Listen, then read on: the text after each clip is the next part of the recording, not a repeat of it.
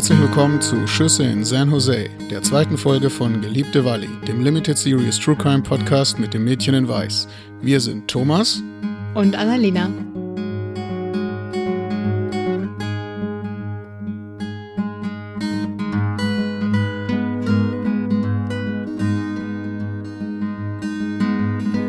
Ist der 9. August 1896 und die Nachmittagssonne erleuchtet die North Third Street in San Jose, Kalifornien. Kurz nach 3 Uhr nachmittags, die Zeit wie gemacht für einen Sonntagsspaziergang. Das Pärchen, das auf der Ostseite der Straße entlang geht, schwelgt im warmen Licht und in dem Wissen, dass sie heute nur Augen füreinander haben dürfen. Stolz geht der junge Mann im dunkelbraunen Anzug bei seiner Liebsten sein Fahrrad schiebt er neben sich. Sie, ganz in Weiß, schaut ihn an und ihre Augen funkeln. Liebe. Sie bemerken kaum die Menschen, ihnen aus Richtung Santa Clara entgegenkommen. Es sind viele an einem solch schönen Nachmittag und Verliebte vergessen sich schnell in der Anwesenheit des anderen. Erst als der Mann sie anspricht, nehmen sie Notiz von ihm. Die junge Frau schaut auf und binnen Sekunden fällt alle Leichtigkeit von ihr ab. Nicht er, bitte nicht, warum heute? Die Sonne scheint doch so schön. Und doch, zwischen den dreien entspinnt sich ein Gespräch, irgendwie. Sie gehen zusammen, ein unfreiwilliger Spaziergang zu dritt. Nur zehn, zwölf Meter, bis sie wieder innehalten. Die Worte zwischen ihnen sind längst lauter geworden, ein Streit. Geh schon, Weg mit dir, ich will keinen Ärger mit dir. Der junge Mann hat keine Geduld mehr. Nein, er soll ihnen keinen weiteren Moment stehlen, nicht heute. Das junge Paar macht sich auf, an ihrem ungeliebten Gesprächspartner vorbeizugehen. Einfach fort, schnell. Er lässt sie nicht. Stellt sich ihnen in den Weg, dem Mädchen gegenüber, redet auf sie ein. Alte Worte, sie kennt sie. Nein, nein, heute nicht. Sie hebt den Zeigefinger in sein Gesicht, erhebt die Stimme. Er greift ihren Arm und hält ihn fest, umklammert sie mit starkem Griff. Keine Sekunde zögert sie, reißt sich los, will fortgehen, einfach fort, ihren Liebsten ganz nah an ihrer Seite. Es geht so schnell. Die Hand unter dem Mantel, der schimmernde Lauf der Pistole, die der Mann hervorzieht. Er, den das junge Paar einfach hinter sich lassen wollte. Das Mädchen sieht die Pistole, schreit. Schreit noch einmal, als er in die Seite schießt. Dann Stille. Sie taumelt und sackt auf dem Gehsteig zusammen, den Kopf nah beim Zaun. Das alles. In Sekundenschnelle. Der junge Mann hält noch immer mit einer Hand sein Rad, die andere hat er in die Seite gestützt. Bevor sein Körper überhaupt die Zeit hat, an Erregung zu zeigen, beugt sich der Mann mit der Waffe über das am Boden liegende Mädchen, steht über ihr allmächtig wie die Bedrohung, zu der er geworden ist. Er schießt einmal, zweimal aus nächster Nähe. Sie schreit nicht mehr. Doch im selben Moment wirft ihr Liebster sein Fahrrad weg, hastet auf den Schützen zu, will ihn wegstoßen, seine Waffe ergreifen, irgendetwas. Nein, nein. Eine Kugel trifft auch ihn in den Bauch. Aber er fällt nicht, presst nur seine Hände auf die Wunde und läuft über die Straße zum Spritzenhaus der Feuerwehr gegenüber. Ich sterbe, ruft er. Ich sterbe. Kaum am Gehsteig angelangt, sagt auch er zusammen. Und plötzlich läuft auch der Schütze los, lässt das Mädchen liegen, als wolle er ihrem Liebsten folgen, sicher gehen. Und doch, er bleibt stehen, unvermittelt schaut in den Lauf seiner Pistole. Ein Schuss ist übrig. Er hebt die Waffe an seinen Kopf und drückt ab. Auch er fällt auf den Boden, den die Sonne an diesem Sommertag gewärmt hatte. Er sieht nicht, dass ein Mann sich ihm nähert, der die letzten Minuten an einer Hauswand gepresst gestanden hatte, dass der Mann sich zu ihm hinunterbeugt und seine Waffe aufhebt. Es ist vorbei. Der Schütze liegt am Boden, sein eigenes Opfer. Der junge Mann und seine Liebste geben keinen Laut von sich, als die Menschen auf sie zuströmen und sie umringen. Es schmerzt, ansehen zu müssen, wie das dunkle Blut aus dem Mund des Mädchens strömt. Eine Frau drückt ihre Hand auf den verwundeten Hals in einem verzweifelten Versuch, die desaströse Blutung zu stoppen. Eine andere hält liebevoll ihren Sonnenschirm über den kleinen Körper im weißen Kleid, fächelt dem Mädchen Luft zu. Alles versuchen, nicht aufgeben, bis der Arzt endlich da ist. Die Menschentraube ist derweil gefährlich gewachsen. Keine Frage, es ist eine Durchgangsstraße, bevölkert von Spazierenden und Wagen. In wenigen Minuten versperren die zahllosen Körper die Straße. Wer sind die jungen Leute, so schwer verwundet, vielleicht schon tot? Wer ist ihr Mörder? Ein Raunen geht durch die Menge. Aufhängen sollte man ihn, wenn er nicht schon tot ist. Mörder, sterben soll er, sterben. Mörder, hängt ihn. Der Patrouillewagen der Polizei kann nicht leichtfertig passieren. Zu groß ist die Menge, zu eng stehen sie aneinander gedrängt. Irgendwie schaffen es die Officers endlich, zu den am Boden liegenden zu gelangen. Zu spät. Das Mädchen ist tot. Es wird nach einem Leichenwagen geschickt, um sie abzuholen. Und doch, ihr Liebster, er atmet noch, keine Zeit verlieren, schnell. Der Schütze regt sich nicht, doch auch er hat noch Farbe im Gesicht. Vielleicht gibt es Hoffnung auf eine Erklärung. Schnell, schnell, die Zeit verrinnt. Die Officers heben die schlaffen Körper an und legen sie nebeneinander auf die Ladefläche des Patrouillewagens. Im diensthabenden Krankenhaus angelangt, trägt man den jungen Mann sofort zu einem Operationstisch. Dr. Banks sieht sich den verwundeten Körper an, versteht schnell. Eine Operation ist nicht mehr nötig. Er stirbt, noch bevor die anderen Ärzte des Krankenhauses erreichen können. Der junge Mann wird zu seiner Liebsten ins Leichenschauhaus gebracht. Zwei Opfer. Und das dritte? Auch der Schütze liegt auf einem Operationstisch im Krankenhaus, leblos und schlaff.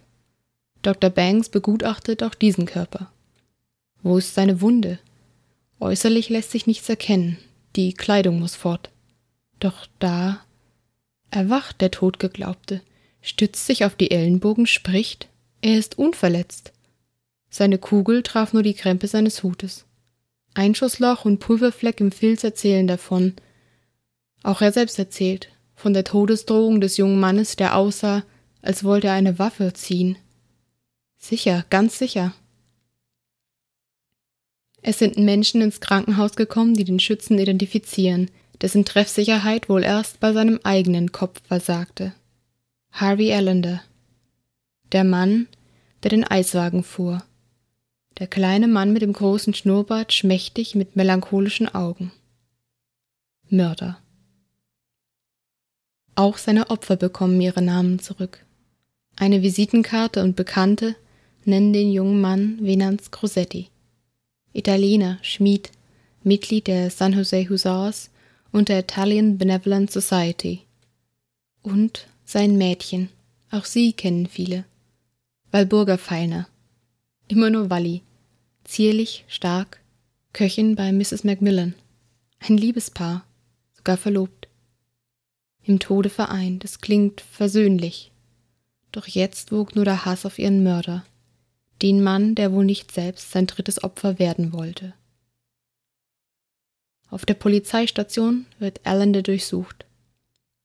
Man findet eine Taschenuhr mit Kette, an der Kette ein Medaillon und darin zwei Miniaturfotografien von guter Qualität. Eines der Bilder zeigt ein eigenes Porträt und das andere. Dort strahlen die Augen hervor, die sich eben zum letzten Mal geschlossen haben. Wallis Augen.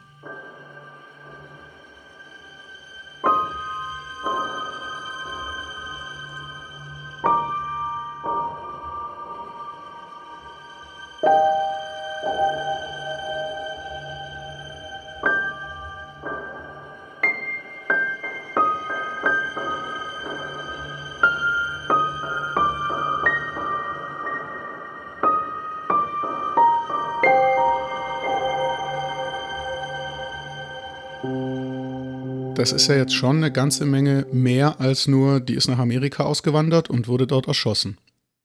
Woher genau weißt du denn das alles? Hauptsächlich aus sehr, sehr vielen Zeitungsartikeln, die digitalisiert vorliegen aktuell, also aus den ganzen kalifornischen Gazetten von damals. Und es war aber nicht schon immer, was du zu dem Fall im, im Kopf hattest, ne? Nicht so richtig. Ganz am Anfang habe ich mir das irgendwie anders vorgestellt. Ich dachte so, naja, auf offener Straße wird vielleicht eine Bandenschießerei oder sowas gewesen sein. Irgendwas, wo Wally einfach zwischen die Fronten gekommen ist, aus Versehen und halt vielleicht eine Kugel abbekommen hat oder so. Ja, und in Wirklichkeit stellt sich heraus, es war ganz anders. Ne? Es, es galt schon ihr. Ja, genau. Leider schon. Es war schon ganz schön erschreckend, das so zu lesen, schwarz auf weiß. Ja, das kann ich mir vorstellen. Wie können wir uns denn alle zusammen Walli vorstellen, sag mal? Mm, ich habe ja schon so ein kleines bisschen was zu ihr gesagt, aber wir wissen eigentlich relativ viel über sie.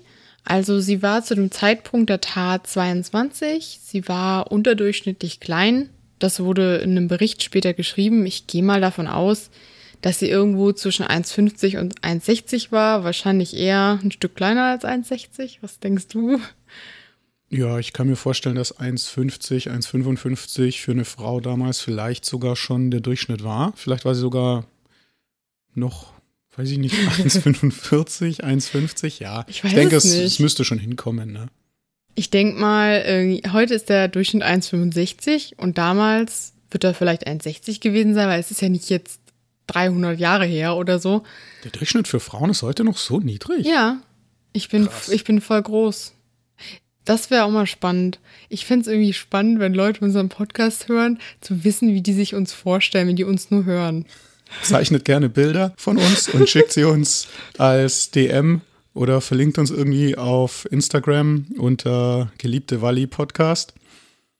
Da Das- könnt ihr übrigens auch äh, jederzeit die Bilder, die wir hier versuchen zu beschreiben, könnt ihr euch auch gerne mal anschauen und euch überlegen, passen unsere Beschreibungen? Seht ihr das auch so? Seht ihr das ganz anders? Hättet ihr euch Walli zum Beispiel ganz anders vorgestellt nach unserer Beschreibung? Also weiter weiß man über Walli, dass sie eine sehr zierliche Figur hatte. Es wurde von einer wohlgeformten Figur gesprochen, wo ich mir denke so, hm, naja, also sie hatte eine schöne Figur, aber ich finde dieses wohlgeformt oder irgendwie well developed war es, glaube ich. Und ich finde das ein bisschen komisch. Ich weiß nicht, was das bedeuten soll. Heißt das sowas wie wohlgeformt oder so mehr sowas wie, sie hatte halt eine erwachsene Figur und hatte keine kindliche, mädchenhafte Figur? Oder was stellst du dir unter well developed vor? Es könnte wirklich so sein, dass es benutzt wurde, um klarzumachen, sie hat jetzt nicht mehr so ganz dürre mädchenhafte Züge, weil sie war noch relativ jung, dass man das irgendwie abgrenzen wollte. Oder es war vielleicht sogar so eine äh, 1890er Umschreibung, wie man sagen würde heute, äh, kräftig oder schwere Knochen. Aber das kann ich mir nicht vorstellen, weil wir kennen ja das Bild. Ne? Also das wird es definitiv nicht sein. Ich finde es auch natürlich das ist das absolut Wichtigste, was man über jedes Mordopfer sofort wissen muss äh, in so einer Zeitung. Ne? Ihre Figur, wie sah ihre Figur aus? Ja. Was war die Figur des Mordopfers? Wobei, dass diese Information, also stand schon in der Zeitung, aber das kam halt aus dem Obduktionsbericht. Also diese Information über ihre Figur ähm, kam direkt aus dem Obduktionsbericht. Fand ich halt auch ein bisschen strange. Und ich glaube, weil das ja ein medizinischer Kontext ist, dass es dann schon in die Richtung, sie hatte halt keine kindliche Figur mehr, sondern eine weibliche Figur, dass es vielleicht in diese Richtung ging oder so. Aber sie war doch schon 22. Hätte denn eine 22-Jährige noch, oder meinst du, das war der Obduktionsbericht, bevor sie ihr Alter wussten? Vielleicht lag es daran, dass der obduzierende Arzt noch gar nicht wusste, wen er da auf dem Tisch hat oder wie alt die Person eigentlich ist, die er untersucht. Oder sie ging in Richtung Gesundheit, also so nach dem Motto, äh, sie war nicht deformiert, krank irgendwie, ähm, sondern im Sinne von jung, kräftig, gesund, alles, alles dran, was dran sein muss irgendwie. So, so könnte ich es mir noch vorstellen. Interessant, ja, das habe ich noch überhaupt nicht so gesehen. Nee, ich eigentlich auch nicht bis jetzt. Also das war ihre Figur. Wie war denn so ihr restliches Aussehen? Was hatte sie an? Wie sah sie an dem Tag aus? Wie war sie zurechtgemacht? Also sie hatte braunes Haar. Ich vermute, es war hochgesteckt. Erstens, weil Mode. Zweitens, weil in den Bildern, die ich von ihr kenne, die, vor allem im letzten Porträt, hatte sie die Haare auch so hochgesteckt mit so einem Kamm. Das ist so ein kleiner, schmaler Kamm, der quasi oben in die Haare dann reingesteckt wird.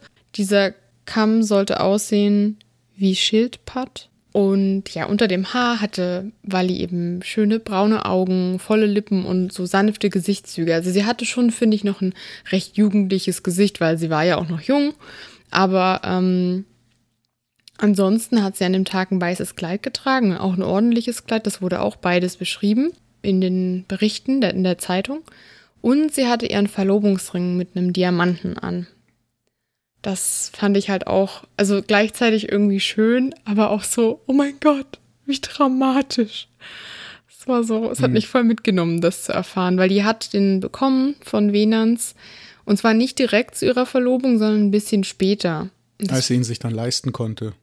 Ja, ich glaube auch. Also ich finde es spannend, dass es damals schon eine Sache war, Diamantringe zu haben.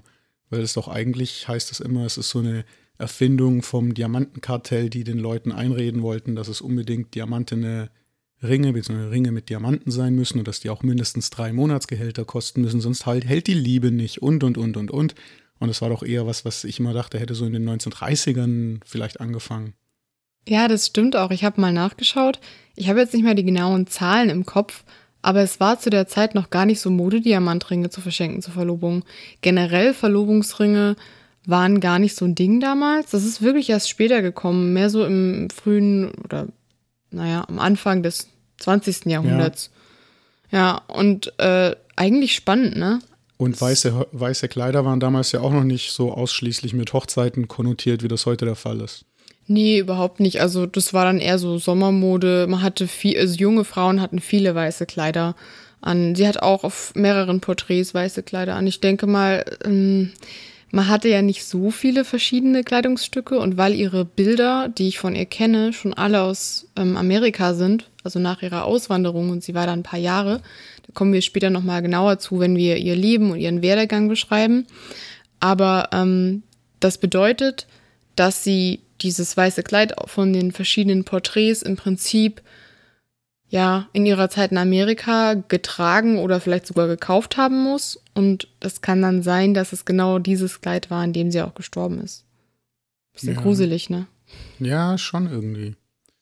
Vielleicht deutet ja der diamantene Verlobungsring auch darauf hin, dass Wally und Venant so quasi Trailblazer waren, so richtige Trendsetter, die irgendwie beim, beim Neuesten so vorne mit dabei waren. Das würde ich mir irgendwie gerne vorstellen. Du hast ja auch mal zu mir gesagt, dass dir Wally immer irgendwie tough vorkommt. Wie, wie kommst du da drauf? Ich weiß nicht, wir haben ja dieses äh, eine Bild, das wir jetzt schon so wahnsinnig oft erwähnt haben. Ja. Und es ist natürlich schon so, dass es ja damals hat man sich fotografieren lassen im Atelier und man musste dort auch lange stehen und es waren Belichtungszeiten und bestimmt auch besondere Trends für Bilder und die mussten immer ernst aussehen und vielleicht liegt es daran, Vielleicht ist es auch so ein bisschen, was man sich dann im Nachhinein zusammenreimt, nachdem man schon was weiß über die Person. Aber ich finde, sie sieht schon aus auf diesem Bild wie eine Frau, mit der ich mich nicht anlegen wollen würde. Also, wenn ich mir so vorstelle, wenn die, weiß ich nicht, das muss gar nicht wütend sein oder hysterisch sein oder so, aber wenn die was will und man sich irgendwie daneben benimmt, dann kriegt man von der, glaube ich, schon ordentlich was zu hören, so wie sie da aussieht. Ich weiß nicht, das ist einfach nur so der, der Eindruck, den man so hat. Ja, das, das kann natürlich auch sein, man interpretiert da irgendwie total viel rein. Ja, absolut. Aber es ist tatsächlich so, dass einige ZeugInnen gesagt haben, sie sind nur auf diese drei Personen da auf der Straße aufmerksam geworden, weil Wally so laut gesprochen hat. Ich habe ja beschrieben in der kleinen Vignette von eben, dass sie ihren Zeigefinger gegen Ende erhoben hat. Das haben auch wirklich mehrere Leute explizit so beschrieben und hat mit lauter Stimme auf ihn eingeredet. So ein bisschen so, als wollte sie ihn herausfordern oder sagen so, ja, was willst du denn, ne? So. Und ich finde es klasse, weil die ist wirklich klein und zierlich gewesen und jung und dann dieses Verhalten. Aber schon allein die Tatsache, dass sie mit 19 damals ausgewandert ist, komplett alleine in dieses fremde Land, so weit weg, das sagt ja schon alles eigentlich. Also das traut sich nicht jeder. Ich würde, ich hätte mich das niemals getraut mit 19. Ich habe nicht mal ein Auslandsjahr in den USA, eine Highschool gemacht oder so. Ich viel zu viel Schiss. Ich verrate nicht schon zu viel. Wir wollen für, über die Auswanderung und über Wallis Vorgeschichte immerhin noch eine ganz separate Folge aufnehmen. Ne? Also ja. ihr wurdet gerade angeteased, aber bitte nicht noch mehr verraten an. Okay, ich halte mich zurück. Willst du vielleicht ein bisschen was über Venans sagen, wie der so ausgesehen hat? Ja, kommen wir zu den anderen von den drei Personen. Venans war fast schon 28 kam aus Italien ursprünglich. Venans war 1,70 groß. Ich denke mal, das war für damalige Verhältnisse wohl so oberer Durchschnitt vielleicht. Hm? Also zum Basketballspieler hätte es vielleicht auch damals noch nicht gereicht. Venans hatte braune Haare, die waren so ja, lockig oder wellig vielmehr in einem Seitenscheitel. Ich weiß jetzt nicht, links oder rechts den Scheitel? Hm, ich glaube links, von ihm aus gesehen. Hm, okay. Weil Und ich, er hatte würde mich nicht drauf festlegen Okay. wollen. Und er hatte einen schmalen Schnurrbart. An dem schicksalsvollen Tag trug er einen dunkelbraunen, auch sehr gepflegten Anzug. Es war immerhin sonntags und es war dann wohl, so kann man sich das heute noch erklären, der schicke, feine Sonntagsanzug. Außerdem, als kleines Detail, hatte er seinen Anzug äh, versehen mit so Klammern an den Hosenbeinen. Man kennt das auch heute noch. Damit die Hosenbeine nicht in die Fahrradkette kommen, wenn man Fahrrad fährt und irgendwie ölig werden oder kaputtgerissen oder sowas, macht man die mit so Metallklammern zusammen. Weil er hatte ja immerhin sein Fahrrad dabei. Ja, Mhm. das haben wir ja schon gehört. Fahrradfahren war damals ja auch gerade sehr en vogue. Es war relativ neu noch. Mhm. Und ähm, es war dann eben sehr ja, schick oder äh, man ist halt gerne Fahrrad gefahren. Es waren auch schon relativ moderne Fahrräder, also man darf sich das nicht vorstellen wie so ähm, diese britischen Dinger mit so einem riesigen Frontrad, wo man dann ganz kompliziert aufsteigen muss und dann am besten noch irgendwie ein Monokel im Auge hat und einen, einen High-Top, hier einen Zylinder zum Fahren und sowas. Ne, sowas war es nicht. Nee. Also es war, Kein es war Penny- schon Kein Penny Farthing. kein Penny Farthing. Es waren schon moderne Fahrräder. Also, oder wir würden es heute sehen und es äh, als Fahrrad wahrnehmen, zumindest mal. Ja. Na?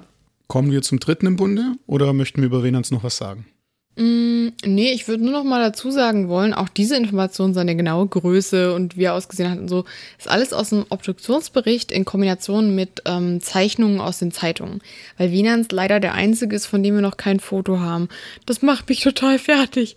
Ähm, weil von Wally und auch von Ellender haben wir tatsächlich Bilder. Das ist natürlich umso besser, aber ja, Wienans vermisse ich noch so ein bisschen. Aber naja, wenigstens wissen wir noch ein bisschen besser über Ellender Bescheid. Der war zum Zeitpunkt der Tat 36.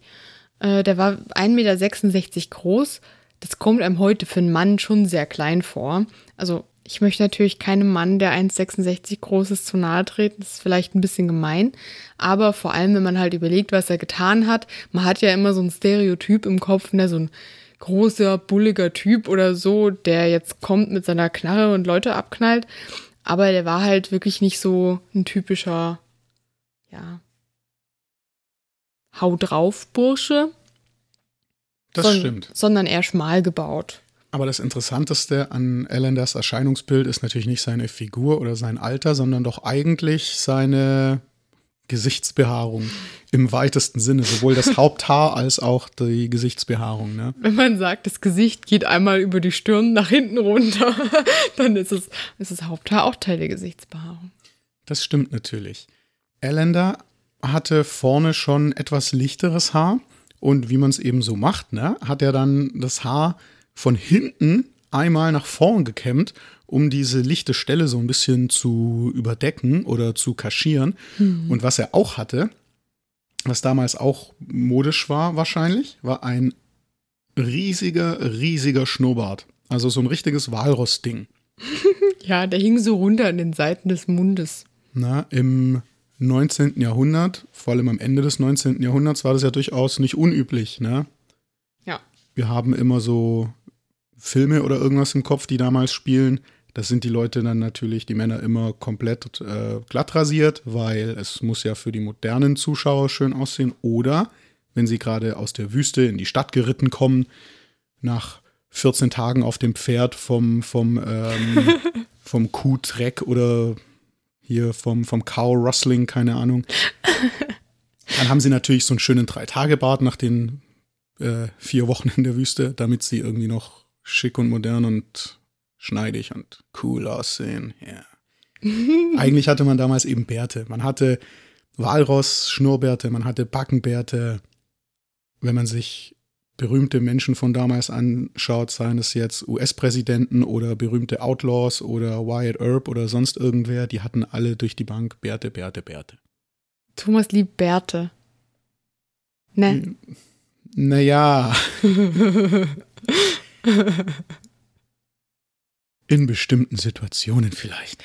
Naja, ihr könnt ja vielleicht an der einen oder anderen Stelle auch mal ein Bild von uns beiden sehen, was natürlich das Geheimnis lüftet, wie wir wirklich aussehen. Aber vielleicht erfahrt ihr dann einfach mehr über diese Begeisterung für Bärte von Thomas Seite. Ähm, was, was mir auch so eingefallen ist in dem Moment, so eine Sache, die mich irgendwie immer irritiert hat, war, wie in Herr der Ringe Aragorn einfach immer diesen perfekten drei Tage Bart hatte. Und dachte so, der ist jetzt aber schon eine ganze Zeit unterwegs. Geht er sich zwischendurch rasieren oder wie? Ja, der hatte so einen, so einen äh, anderthalb bis zwei Millimeter Aufsatz für seinen elektrischen Bartschneider und dann ja. ging's los. Oh mein Gott, vielleicht erinnere ich mich da auch falsch, aber das war auch so die Zeit, ähm, wo einfach diese Bärte total modern waren, diese drei Tage Bärte. Ja, das war die Zeit, wo auch die Models in äh, Nassrasierer-Werbungen stopplich und unrasiert aussehen mussten, weil das einfach cool war.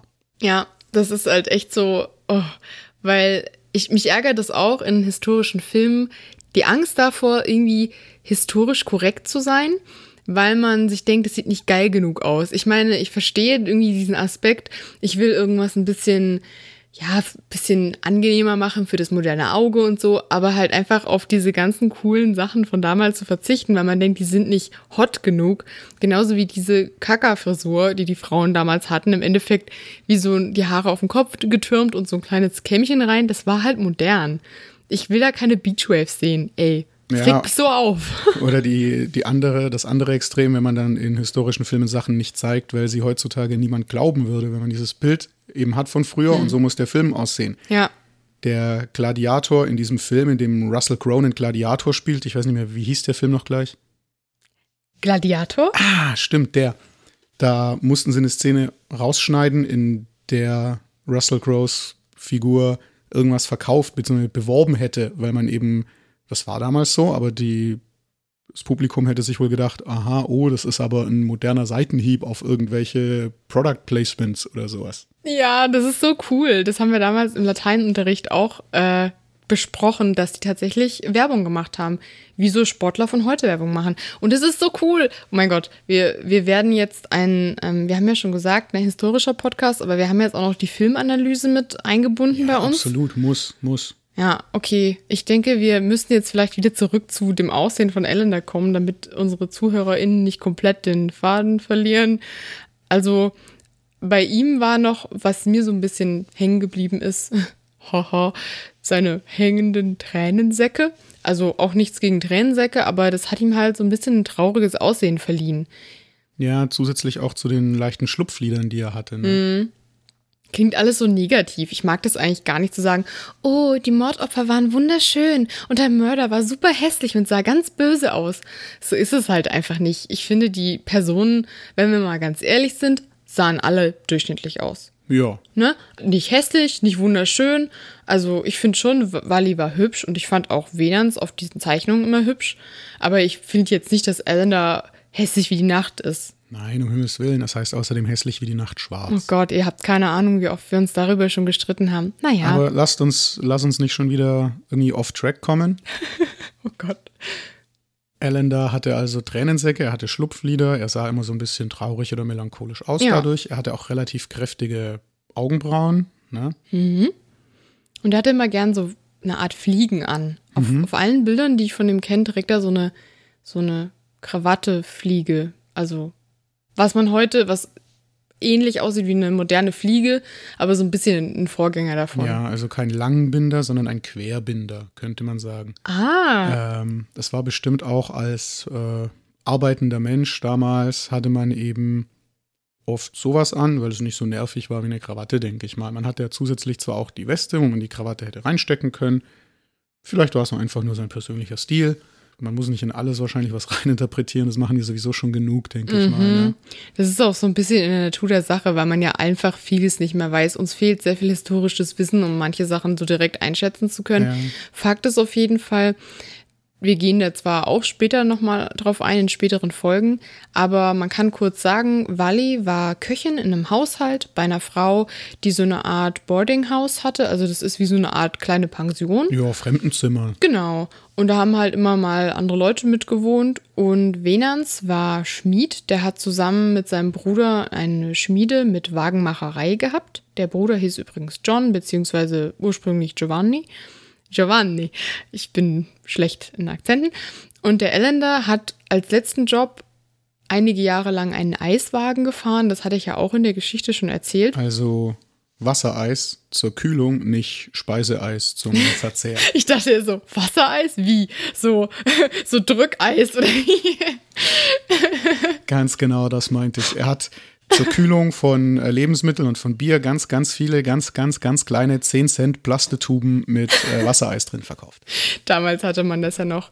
Ähm, ja, genau. Also die waren im Endeffekt alle, sagen wir mal, Arbeitermilieu, kann man schon so sagen, ne? Absolut. Dass man sich das so ein bisschen vorstellen kann, aber äh, zumindest Walli und Venans waren schon angesehen, die waren gut integriert so in ihre, in ihre Gemeinschaft. Allender, naja, Darüber werden wir dann später ein bisschen genauer sprechen. Fühlt euch bitte wieder angeteasert. Nachdem wir jetzt wissen, wie alle drei so aussahen, können wir nochmal ganz kurz zurückspulen und uns die Geschichte vom Anfang nochmal anhören und uns jetzt ein besseres Bild vorm geistigen Auge vorstellen. Und wenn ihr dann wiederkommt, werden wir uns noch ganz kurz äh, um das Gespräch kümmern, was vor der eigentlichen Tat stattgefunden hat. Ne? Ja, wir warten jetzt einfach, bis ihr euch das nochmal angehört habt. Ne? Hallo und herzlich willkommen bei Very likely. Naja, also im Prinzip, man weiß, dass viele Umstände diese Begegnung und das Gespräch von den dreien mitbekommen haben. Es ist relativ schnell klar gewesen, auch dass sie sich gestritten haben und wie ich das schon gesagt habe, ist eben einigen die laute Stimme von Wally aufgefallen und dann haben die halt hingeguckt und haben gesagt, ach, da ist, die unterhalten sich, die, da ist wohl ein Streit im Gange gerade. Ja, eine der Zeuginnen, Mrs. Love, und ja, sie hieß wirklich so, es, mhm. ist, es ist einfach ihr Nachname, hat auch beschrieben, dass äh, sie den Eindruck gewann, die drei stritten. Sie hat selber gesagt, sie wusste nicht warum, sie hat äh, die Worte nicht verstanden, aber genug von den Sprachfetzen, um quasi zu merken, wohl auch an Körpersprache, an Gestus und so weiter, dass es eben schon ein eher feindseliges Streitgespräch war, ne? Ja, genau. Ich habe ja auch ein Zitat von Venans mit eingebaut, wo er sagt, so im Prinzip, äh, ich möchte keinen Streit mit dir, wir wollen ne, nichts mit dir zu tun haben. Das hat Allender selber gesagt. Das hat Allender in seiner Aussage erwähnt. Und ich würde ja erstmal sehr misstrauisch sein bei allem, was irgendwer, der irgendeiner Tat angeklagt wird, erzählt. Aber auf der anderen Seite, es stellt ja eigentlich Venans positiv dar. Venans ist dann ja eher so in so einer Position, wo er sagt, ich möchte hier keinen Streit, ich möchte keinen Stress, bitte geh einfach, wir wollen uns jetzt nicht mit dir beschäftigen. Ne? Also das ist ja eine positive und friedliche Grundeinstellung eigentlich. Ja. Und deswegen würde ich halt denken, na, wenn Allender das schon sagt, dann würde er bestimmt die Wahrheit sagen, weil warum sollte er denn sonst dem solche friedfertigen Worte in den Mund legen, wenn er ja eigentlich darauf hinaus will, dass er ihn wohl bedroht haben soll. Also dass Venans Elender bedroht hat, was er ja später dann sagt. Ja, es könnte auch so sein, dass er ihn erstmal positiv darstellt, um dann so den Spin zu kriegen. Umso mehr habe ich mich dann bedroht gefühlt, als er plötzlich äh, mich beleidigt hatte oder oder oder. Weiß man jetzt auch nicht so. Kann auch sein, ne? ja. Also ich würde dem erstmal nicht viel glauben. Generell muss man sehr vorsichtig sein mit diesen Zeitungsartikeln. Aber im Prinzip ist auf jeden Fall klar, dass Wallis laute Stimme und dann halt später leider auch ihre Schreie von den Umstehenden gehört wurden. Und es gab eben auch ein paar, die erst überhaupt durch die Schreie aufmerksam geworden sind. Es gab aber auch eben schon Leute, die vor den Schüssen schon hingesehen haben mhm. und schon mitbekommen haben, was vor den Schüssen passiert ist. Denn um jetzt mal zwei ganz schlimme Klischees aus der Klischeekiste zu bedienen, es geschah am helllichten Tag und es geschah auf offener Straße. Ja. Allerdings, wenn man sich das so vorstellt, ja, man sieht heute irgendwie drei Leute auf der Straße, die sich unterhalten, die sich streiten. Das ist halt so, hm, ja, warten wir mal ab. Ist ja nicht meine Sache, ich sollte mich da nicht reinhängen. Es sind zwei Männer und eine Frau. Keiner wird irgendwie bedroht. Also in dem, in dem ersten Moment haben sie sich ja nur gestritten. Und ich habe selber tatsächlich mal so eine Situation erlebt.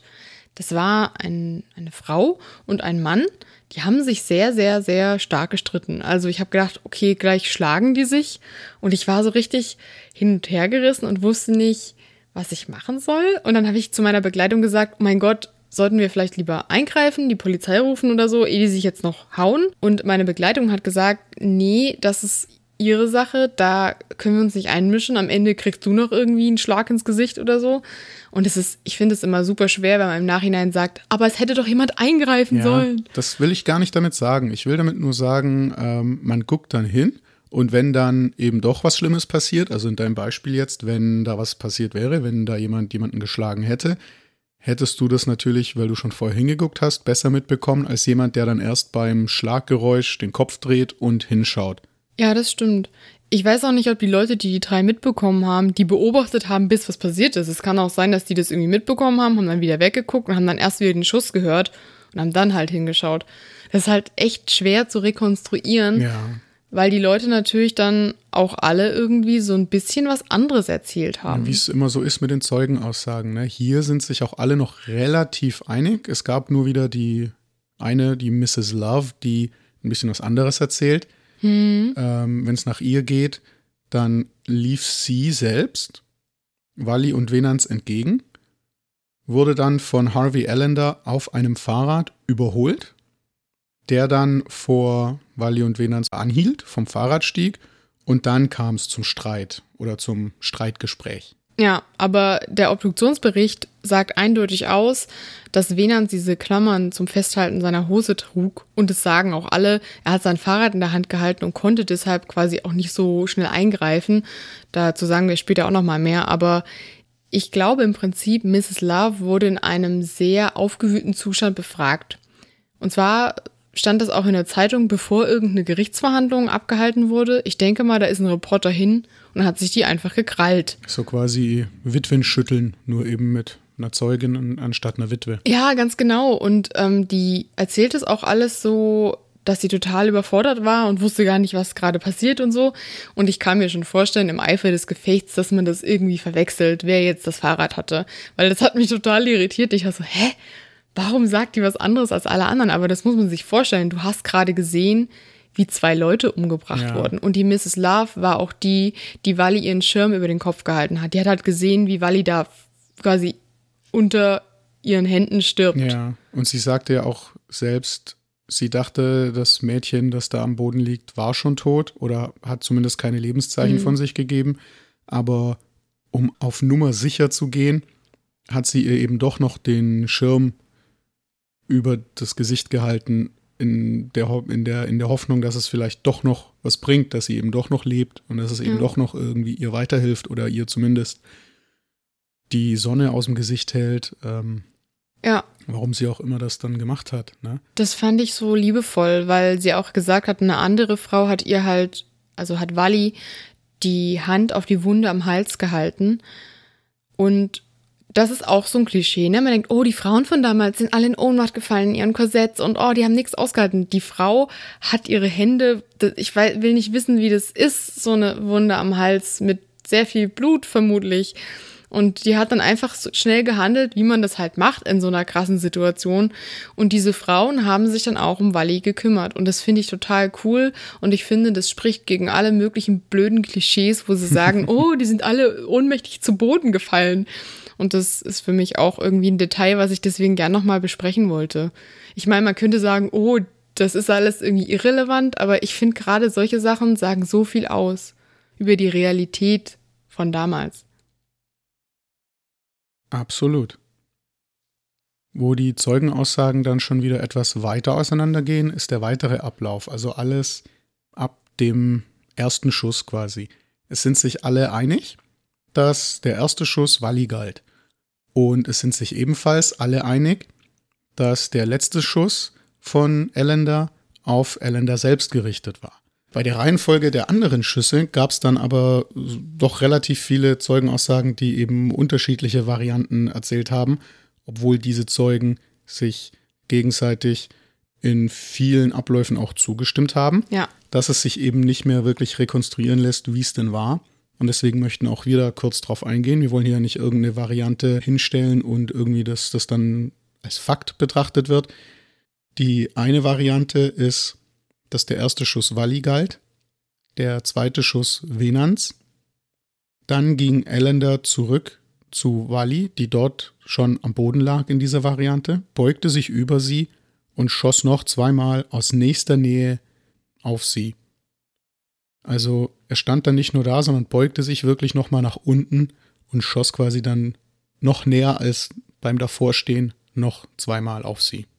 Genau, und die zweite Variante, die ich in der Geschichte sozusagen erzähle, ist, dass der erste Schuss auf Wally war, dann gab es zwei weitere Schüsse auf Wally und dann einen Schuss auf Venans sozusagen als Abschluss, als der dann versucht hat einzugreifen. Und ich finde eben, dass die Perspektive, die Thomas euch vorgestellt hat, so ein bisschen Venans zum Helden macht.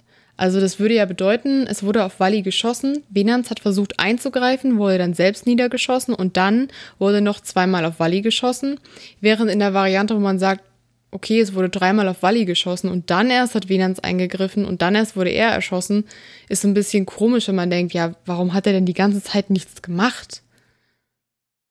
Ja, das lässt sich natürlich erklären dadurch, dass es ein sehr schneller Zeitraum war, ein sehr kurzer Zeitraum. Drei Schüsse sind sehr schnell abgefeuert, abgeschossen. Ein anderer Grund, das hatten wir auch schon mit anklingen lassen, war tatsächlich das Fahrrad, das Venans schob. Ja, genau. Also das ist dann eben das Problem. Man muss sich vorstellen, man hat da gerade sein Fahrrad in der Hand, läuft ganz normal die Straße runter, keine Ahnung. Ähm, dann kommt es zum Schuss und du bist ja so irritiert davon.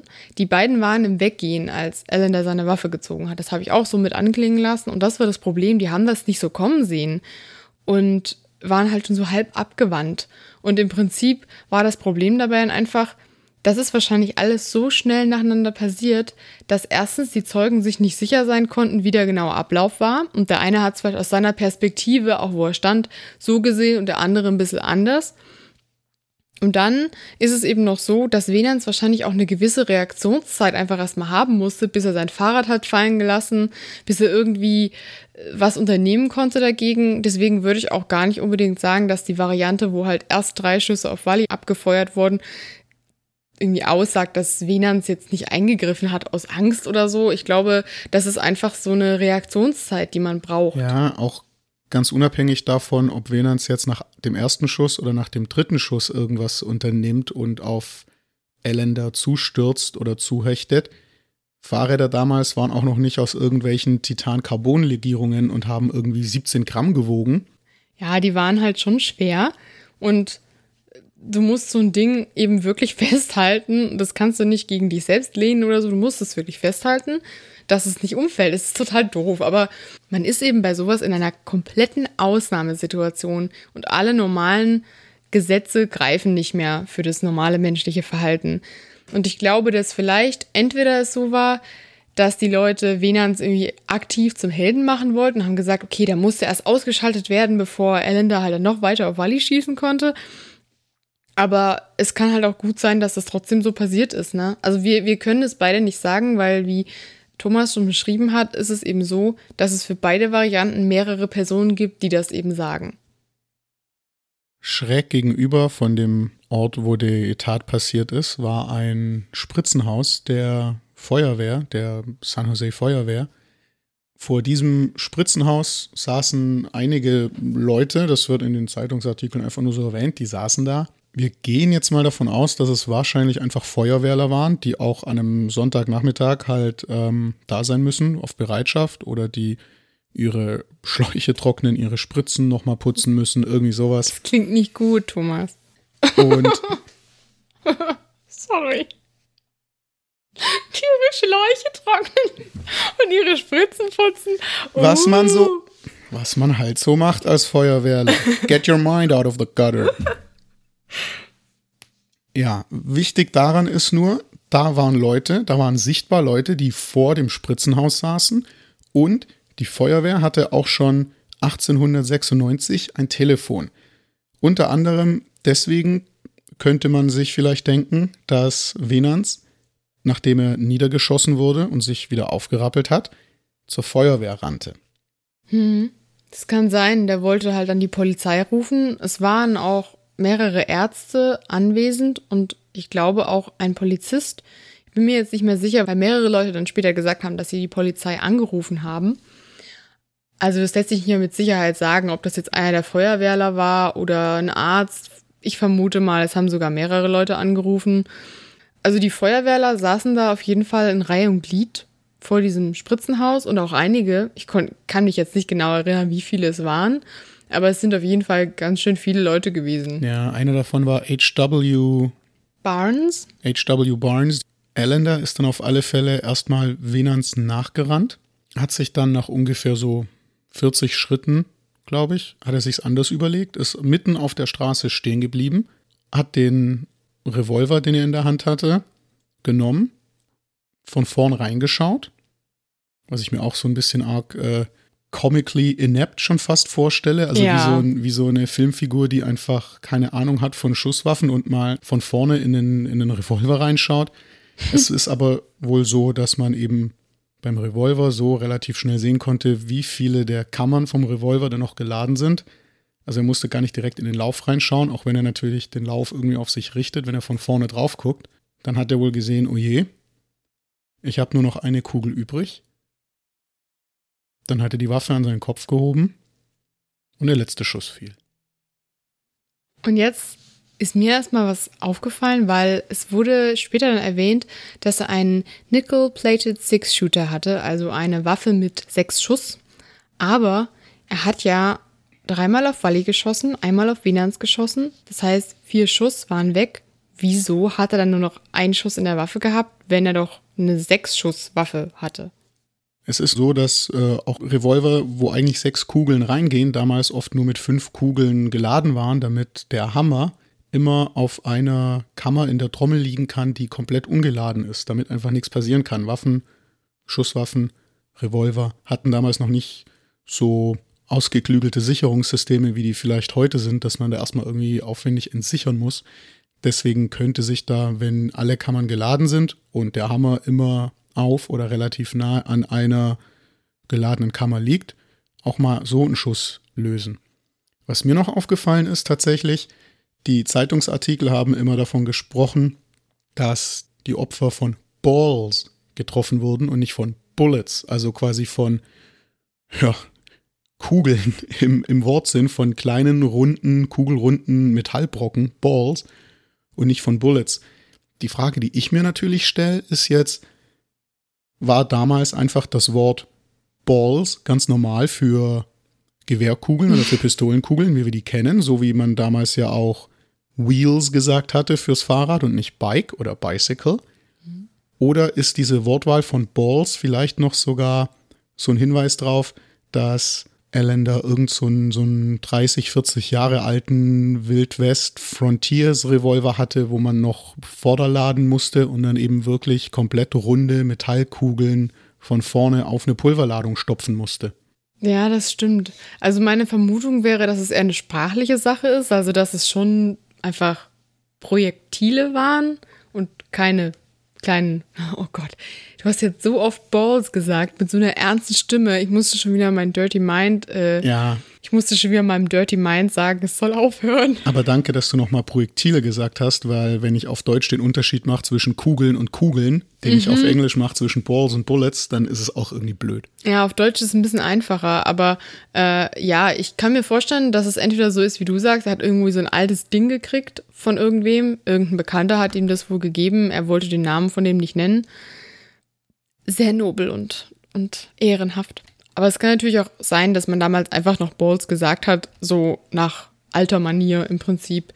Das mit dem Wheel ist auch so. Es stand zwar in der Zeitung manchmal auch Bicycle, aber die Abkürzung, die eben die coolen jungen Leute für ihre Fahrräder genommen haben, war nicht Bike, wie man das heute kennt, sondern tatsächlich Wheel, wie Rad. Ja, Oh mein Gott, es ist wie auf Deutsch Rad. Ja. Oh. Toll, ne? Ja. Solche sprachlichen Sachen halten sich ja auch oft länger als die Sachen, die man so nennt. Also man sagt ja heute noch Tape, obwohl Kassetten gibt es schon nicht mehr. Das Nachfolgemodell, die CD, gibt es auch schon nicht mehr. Und trotzdem sagen wir immer noch Tape. Oder manchmal mhm. sagt man zumindest noch Tape. Ja, das ist witzig. Ich glaube, es kommt so ein bisschen raus, dass wir beide Linguistik studiert haben, unter anderem. hm. Naja, ich streue immer mal so ein paar private Informationen ein, damit es ein bisschen spannender ist, damit die Leute mehr über uns erfahren wollen, weißt du? Ja, sonst schaltet ihr schon ab nach 40 Minuten Gelaber über Pistolen und Schnurrbärte im Oh 19. Gott. Jahrhundert. Ja, ist schon ein bisschen schlimm. Aber wir kommen mal zurück zu Allender und seinem seltsamen Verhalten. Denn er hat sich ungefähr zwischen zweieinhalb und fünf Zentimetern am Kopf vorbei in die Hutkrempe geschossen. Also one to two inches. Genau. Und die Vermutung ist halt, wer sich die Pistole so nah an den Kopf hält, müsste doch eigentlich treffen, oder? Es gibt jetzt eben zwei Möglichkeiten, was passiert ist.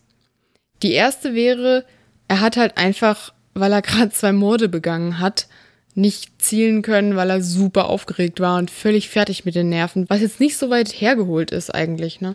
Ja, ich war zum Glück noch nie in der Situation. Ich kann es nicht beurteilen. Ja. Die zweite Möglichkeit ist auf alle Fälle, dass es Absicht war, dass er quasi ein Suizid vorgetäuscht hat oder markiert hat. Was könnte es denn dafür für Gründe geben? Weil irgendwann stellt man ja fest, und das denkt man sich vielleicht auch, wenn man versucht, einen Suizid vorzutäuschen, irgendwann werden die feststellen, oh, der Typ lebt ja doch noch. Vielleicht war es für ihn ja auch einfach wichtig, dass er die erste Zeit als tot galt. Denn, das habe ich ja auch erwähnt, da gab es diesen Mob. Es kamen immer mehr Menschen dorthin und die haben halt gesagt, sie wollen ihn aufhängen. Hängt ihn auf, hängt ihn auf, knüpft den Mörder an den Baum, hängt ihn auf. Ja, ja, das ist wirklich so. Und die Vermutung liegt eben nahe, dass er so Angst bekommen hat, dass sie ihn lynchen würden, an Ort und Stelle, dass er sich halt totgestellt hat und sich dann erst im sicheren Krankenhaus zu erkennen gegeben hat. Auch Lynchjustiz war damals ja tatsächlich nicht unüblich. Ne? Wir haben auch alte Bilder durchgeschaut vom Santa Clara Sheriff's Office. Da stand bei vielen der Gesuchten dann irgendwann ähm, deceased oder dead, lynched by mob in wherever. Echt? Wow, das habe ich gar nicht gelesen. Ja, zumindest bei einem oder bei zweien ist mir das schon aufgefallen. Das war auch teilweise noch so in den 1870ern, in den 1880ern. Aber wenn wir nach Lynchings gucken, also wie es bei Verbrechen ist, weiß ich jetzt ehrlich gesagt nicht. Aber für das schlimme Verbrechen, dunkle Hautfarbe zu haben, wurde man auf alle Fälle viel, viel später noch gelyncht. Oder gelyncht. Das stimmt. Das ist halt richtig heftig. Aber du hast ja auch schon oft gesagt, dass so eine Sache, die dir richtig Angst macht, ein wütender Mob ist. Ja, absolut. Mit so einer aufgepeitschten, wütenden Menschenmenge, mit denen kann man nicht verhandeln. Die sind Logik absolut unzugänglich. Die haben sich einen Willen in den Kopf gesetzt. Sei das jetzt einen Mörder zu lynchen oder sei das jetzt von irgendeiner Gefahrensituation wegzurennen. Und da ist es völlig egal, was passiert. Da können Leute totgetrampelt werden, meinetwegen. Da können Polizisten auf die Seite geschubst werden, um an den Mörder ranzukommen, den vermeintlichen Mörder. Keine Ahnung was. Na? Also auch in so einer Situation war ich zum Glück noch nie, aber das kann ich zumindest irgendwie nachvollziehen, auch wenn sich nicht so schön anfühlt zu sagen, dass man den Mörder, der einen Suizid markiert hat, irgendwie nachvollziehen kann. Ja, das stimmt schon, aber du hast auf jeden Fall recht. Das ist gruselig. Wir wissen ja auch, dass es so Massenpaniken und sowas gibt und dass Menschen sich einfach nicht rational verhalten in solchen Situationen und du kannst halt auch nicht damit rechnen, dass sie sich irgendwie dir gegenüber so verhalten würden, wie sie es vielleicht in einem Einzelzusammentreffen tun würden. Es gibt ja auch noch was anderes. Mein persönlicher Lieblingsfakt, der dafür spricht, dass Ellen da sich halt totgestellt hat. Und zwar hat Dr. Anna Flynn, Dr. Anna Flynn eine Aussage gemacht, dass sie gesehen hat, dass Ellen da wohl sehr theatralisch niedergefallen ist. Und sie hat wohl gesagt, es sah wirklich so aus, als würde er sich sehr Mühe geben, sich beim Fallen nicht zu verletzen. Und in ihrer Aussage klingt es schon sehr wie, als würde er markieren. Anna Flynn war übrigens eine der Personen, die Wally versorgt hat. Es war noch nicht so ganz klar im Artikel, ob sie sie an einer Ort und Stelle versorgt hat oder dann eher später begutachtet. Aber Dr. Anna Flynn war auf alle Fälle vor Ort und hat den Fall gesehen. Dr. Bangs, der die Obduktion gemacht hat, wieder, na, es ist wirklich sein echter Nachname. ja. Dr. Banks, der später die Obduktion gemacht hat, war vor Ort. Warum waren so viele Doktoren dort? Ich habe keine Ahnung. Es war sogar ähm, der Anwalt, glaube ich, dann dort Ist vor Ort. Dr. Anna Flynn denn ein Medical Doctor oder ist die einfach nur so, weiß ich nicht, Philosophin oder hat einen Doktortitel in keine Ahnung was?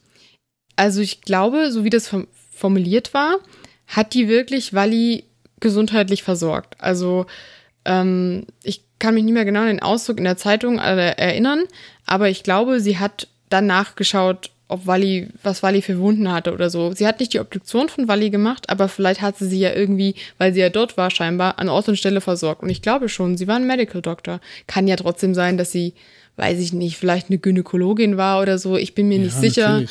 wie damals, äh, ob damals es irgendwie besondere Frauenarztberufe gab oder so. Sie sind eine Frau, Sie dürfen nur Frauen behandeln, wenn Sie Ärztin werden wollen. Ja, genau, sowas in der Art. Deswegen waren auch alle Kinderärzte minderjährig. oh mein Gott. Oh ja. Aber ich finde es halt, erstens finde ich es super cool, dass es eine Frau ist. Und dann heißt sie so wie ich, haha. und dann, ähm, ja, ist es eine coole Aussage von ihr, dass er so theatralisch gefallen ist. Ja. Was ich an der Sache noch am bemerkenswertesten finde, ist ja eigentlich das, die Polizei kam dann an mit einem Patrouillenwagen. Hm.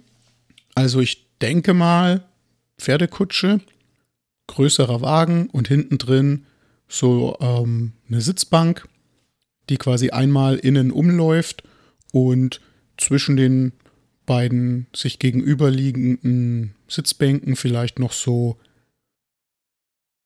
70, 80 Zentimeter, vielleicht einen Meter irgendwie Platz mit dem blanken Boden. Und auf diesem blanken Boden wurden dann die vermeintlichen Leichen abtransportiert. Ne? Hm, man war sich nicht ganz sicher. Es wurde auf jeden Fall erwähnt, dass man vermutet hat, dass Venans und Allender beide schon tot waren zu dem Zeitpunkt oder zumindest irgendwie mit dem Tod gerungen haben. Aber wie wir jetzt wissen, ist ja Venans erst im Krankenhaus verstorben und Allender überhaupt nicht, weil dem ging es ja gar nicht so schlecht wie angenommen.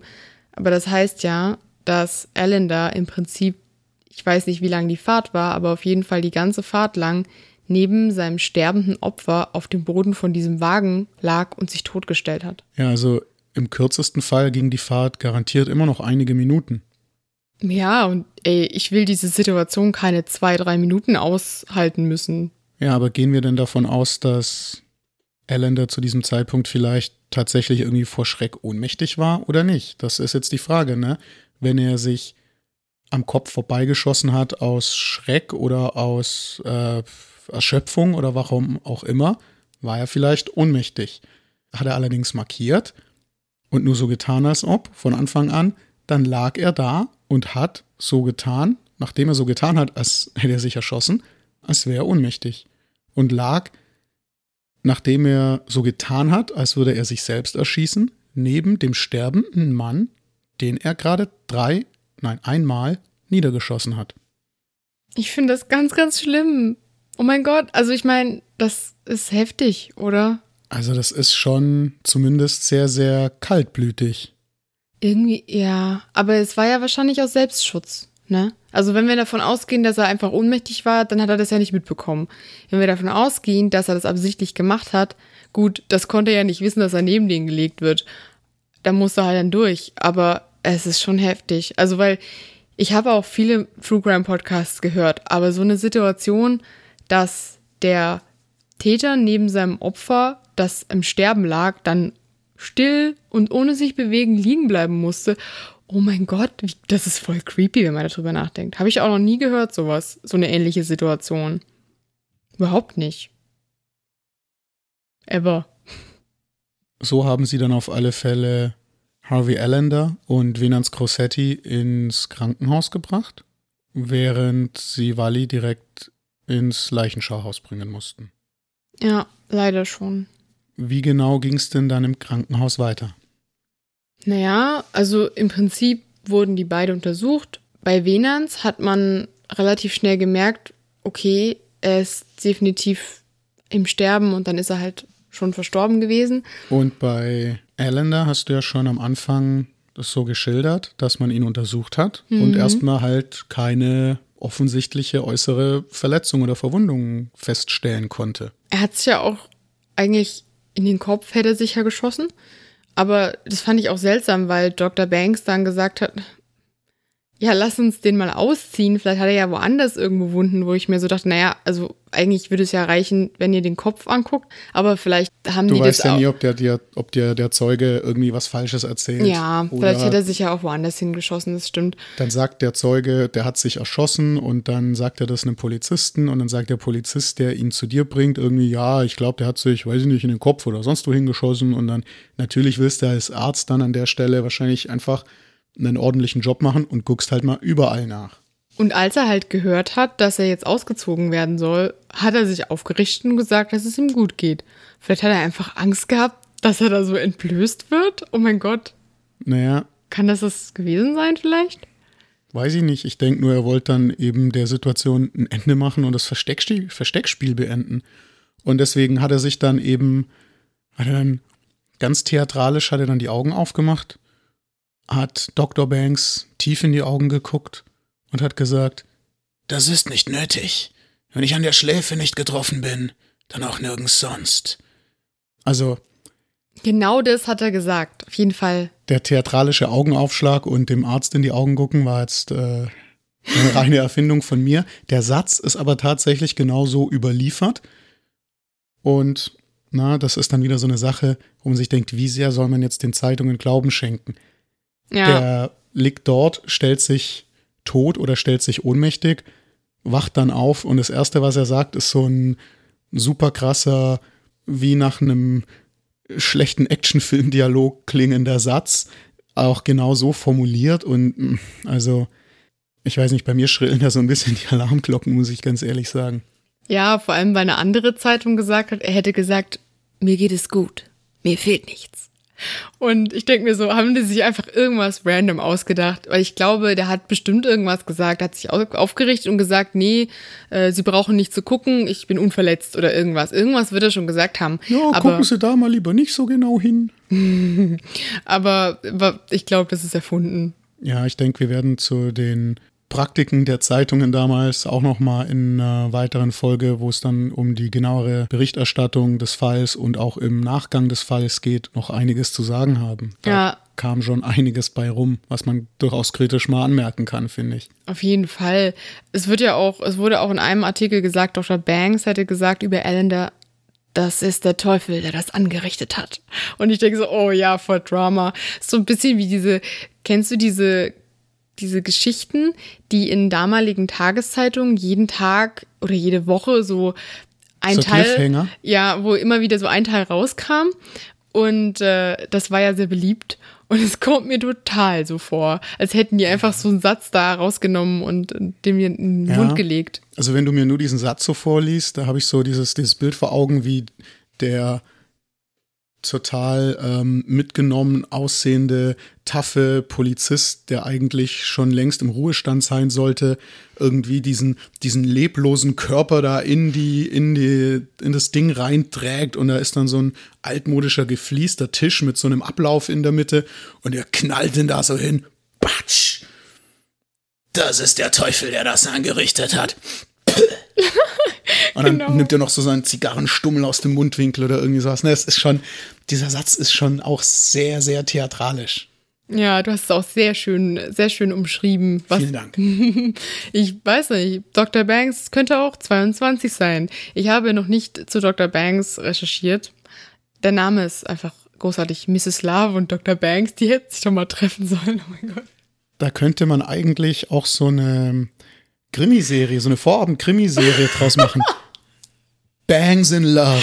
Oh mein Gott, ja, das ist großartig. Über Friseure, die Ponys schneiden. Oh mein Gott, nein. Aber ähm, das ist schon cool. Ich muss noch mal kurz was sagen. Wir haben jetzt ja ziemlich viel rumgeblödelt und Spaß gemacht. Und ich will noch mal was, was sagen, was mir irgendwie sehr, sehr wichtig ist.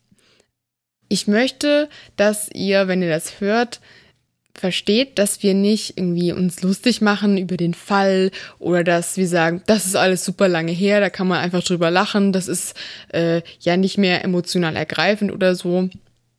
Ich muss wirklich sagen, dass mich bei den Recherchen der Fall sehr, sehr mitgenommen hat, weil auch diese Zeitungsartikel sehr viel mehr ins Detail gehen bei manchen Dingen, als man das heute so gewohnt ist. Also man erfährt wirklich sehr, sehr viel. Ähm, und das lässt einen nicht kalt. Und ich bin auch der allererste Mensch, der sagt, es ist nicht richtig, wenn man sagt, die Menschen von damals haben emotional nicht so stark reagiert wie die Menschen heute. Das werdet ihr dann später auch noch ähm, mitbekommen, wenn wir über die Zeugenaussagen sprechen.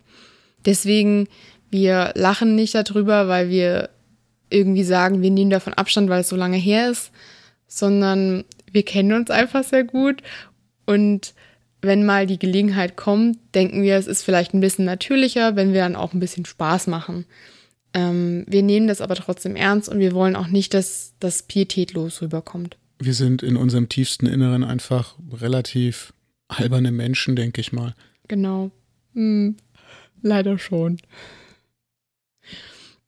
Ja, das wollte ich noch mal kurz einwerfen, ähm, wo ich gerade wieder so ernst geworden bin. Interessant fand ich auch, wie die drei Personen am Ende dann identifiziert wurden. Die wurden ja alle im Krankenhaus identifiziert. Und Venans zum Beispiel durch Bekannte, aber auch durch seine Visitenkarte, was ich ganz cool finde, weil das zeigt, dass er ja als Geschäftsmann immer gut ausgestattet war, hatte immer seine Visitenkarte dabei. Und er hatte dieses Schmieden- und Wagenmachergeschäft. Und mit seinem Bruder zusammen, das hieß dann Cruzetti Brothers und das war auch in den City Directories drin, so ein bisschen was wie die gelben Seiten. Da habe ich auch ein paar Screenshots und die würde ich euch dann auch mal bei Instagram reinstellen. Also alles, was wir irgendwie erzählen, wo wir richtige Dokumente oder Infos haben, werden wir versuchen auf Instagram hochzuladen, dass das für euch ein bisschen anschaulicher ist. Es ist auch nochmal wichtig zu erwähnen, dass Venans, Wally und Alan da im Krankenhaus erstmal von Bekannten identifiziert wurden so wie ich das verstehe, sind das halt vielleicht irgendwie Leute gewesen, die sie vom Sehen kannten oder die so ein bisschen lose mit ihm befreundet waren, während dann die richtige Identifizierung durch Angehörige erst im Leichenschauhaus stattgefunden hat. Aber darauf gehen wir dann in den nächsten Folgen ein. Jetzt ist erstmal noch spannend, was mit Alan da passiert ist. Nachdem sich dann ja herausgestellt hat, dass er eben doch lebendig war und bei bester Gesundheit und nicht annähernd irgendwie tot oder schwer verletzt, kam er erstmal auf die Polizeistation hinter Gitter. Ich stelle mir das wirklich so vor, dass die halt in der Polizeistation so diese paar Zellen mit Gittern hatten, wie man das auch wieder aus Filmen und sonst eben so kennt, wo man dann vielleicht auch mal so den, den Trunkenbold der Stadt über Nacht zum Ausnüchtern eingesperrt hat oder sowas. Ja. Dann ging es erstmal ins äh, städtische Gefängnis steht da, ne? Da sind wir uns nicht so sicher, ob das nicht vielleicht sogar schon diese Sache in der Polizeistation hm, ist. Genau, es kann sein. Und dann wurde er gleich weiter verfrachtet ins County Jail, also das Gefängnis vom Landkreis quasi, vom County. Und dann ist es auch nochmal wichtig, auf den Unterschied einzugehen zwischen Jail und Prison, weil man benutzt das eigentlich heutzutage auch relativ ähm, synonym und würde auf Deutsch wahrscheinlich auch beides erstmal mit Gefängnis übersetzen. Tatsächlich ist es so, dass das Jail mehr so das Untersuchungsgefängnis ist, also wo man hinkommt, bevor man dem Richter vorgeführt wurde, bevor man seine Verhandlung hat. Und das Prison ist dann der Ort, wo man hinkommt, wenn man seine Haftstrafe absitzt. Also wenn es heißt, der muss für so und so viele Jahre in Knast, dann ist der Knast, wo er hingeht, das Prison und nicht das Jail. Danke für die Erklärung, weil das hat mich auch mal so ein bisschen irritiert. Also wir wissen jetzt im Prinzip, dass äh, Alan da im County Jail war, zumindest vorübergehend, ähm, am Ende des Tages und dass halt auch dieses Medaillon bei ihm gefunden wurde. Was war denn so dein Gedanke, als ich dir das damals erzählt habe mit dem Medaillon? Das ist zu lange her. okay, warte, ich frische deine Erinnerung auf. Also es war ein Medaillon mit einem Doppelporträt. Auf der einen Seite Elenda, auf der anderen Seite unsere Wally. Na, was für Leute haben denn so ein Medaillon? Natürlich Leute, die verliebt sind.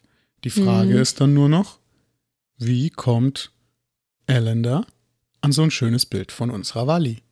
Ja, das stimmt, weil Wally war ja mit Venans verlobt. Also, warum?